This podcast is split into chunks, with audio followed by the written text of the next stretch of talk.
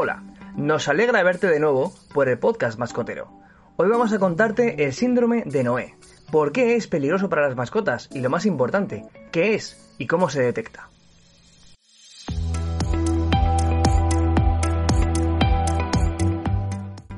El síndrome de Noé, aunque se base en el amor a los animales, se trata de una patología peligrosa para la salud, tanto humana como animal. En ocasiones hemos conocido casos de personas que guardan y cuidan gran cantidad de animales en su casa. No nos cabe duda que, en estos casos, se debe al amor por estos animales, pero a veces no es solo eso. Cuando esta custodia se basa en algo obsesivo, estamos ante un problema conocido como el síndrome de Noé. Se trata de personas con tendencia a acumular mascotas, es algo que hacen sin control, poniendo en riesgo no solo su propia salud, sino la de los animales a los que dan cobijo.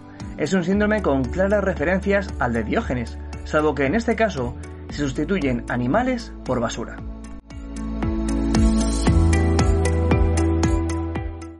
Al síndrome de Noé se le conoce también como trastorno por acumulación de animales. Es una alteración mental provocada por un amor por los animales mal entendido, que deriva en una guardia y custodia sobre todo de perros y de gatos en su domicilio. Las condiciones de vida suelen ser deficientes, con alimentación pobre o escasa y sin los cuidados sanitarios e higiénicos básicos para los animales.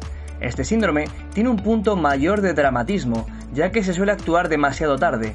Estos casos son conocidos cuando o bien un vecino, por los olores derivados de esta actuación, o los propios servicios sociales, alertan de este acontecimiento y para entonces la situación ya es insostenible.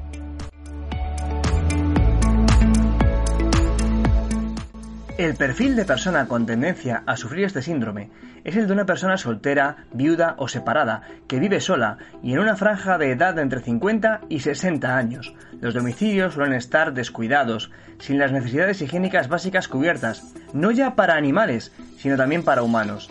Estas personas suelen padecer demencia, algún trastorno delirante, adicción o trastorno obsesivo-compulsivo.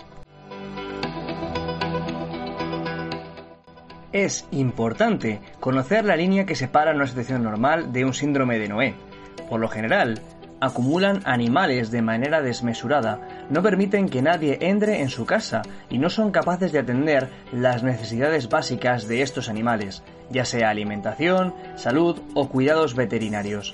La persona que sufre síndrome de Noé no admitirá que tiene un problema y se escudará en que está ayudando a sus mascotas. Somos testigos de una situación así, se nos recomienda comunicarnos con las autoridades locales o, si vives en España, informar en el teléfono 112, el cual activará el protocolo de servicios sociales. Si nos escuchas desde otro punto del planeta, acude a los servicios sociales encargados en tu comunidad.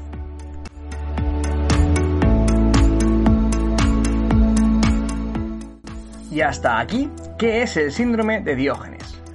Si conoces casos así, cuéntanoslo en la caja de comentarios.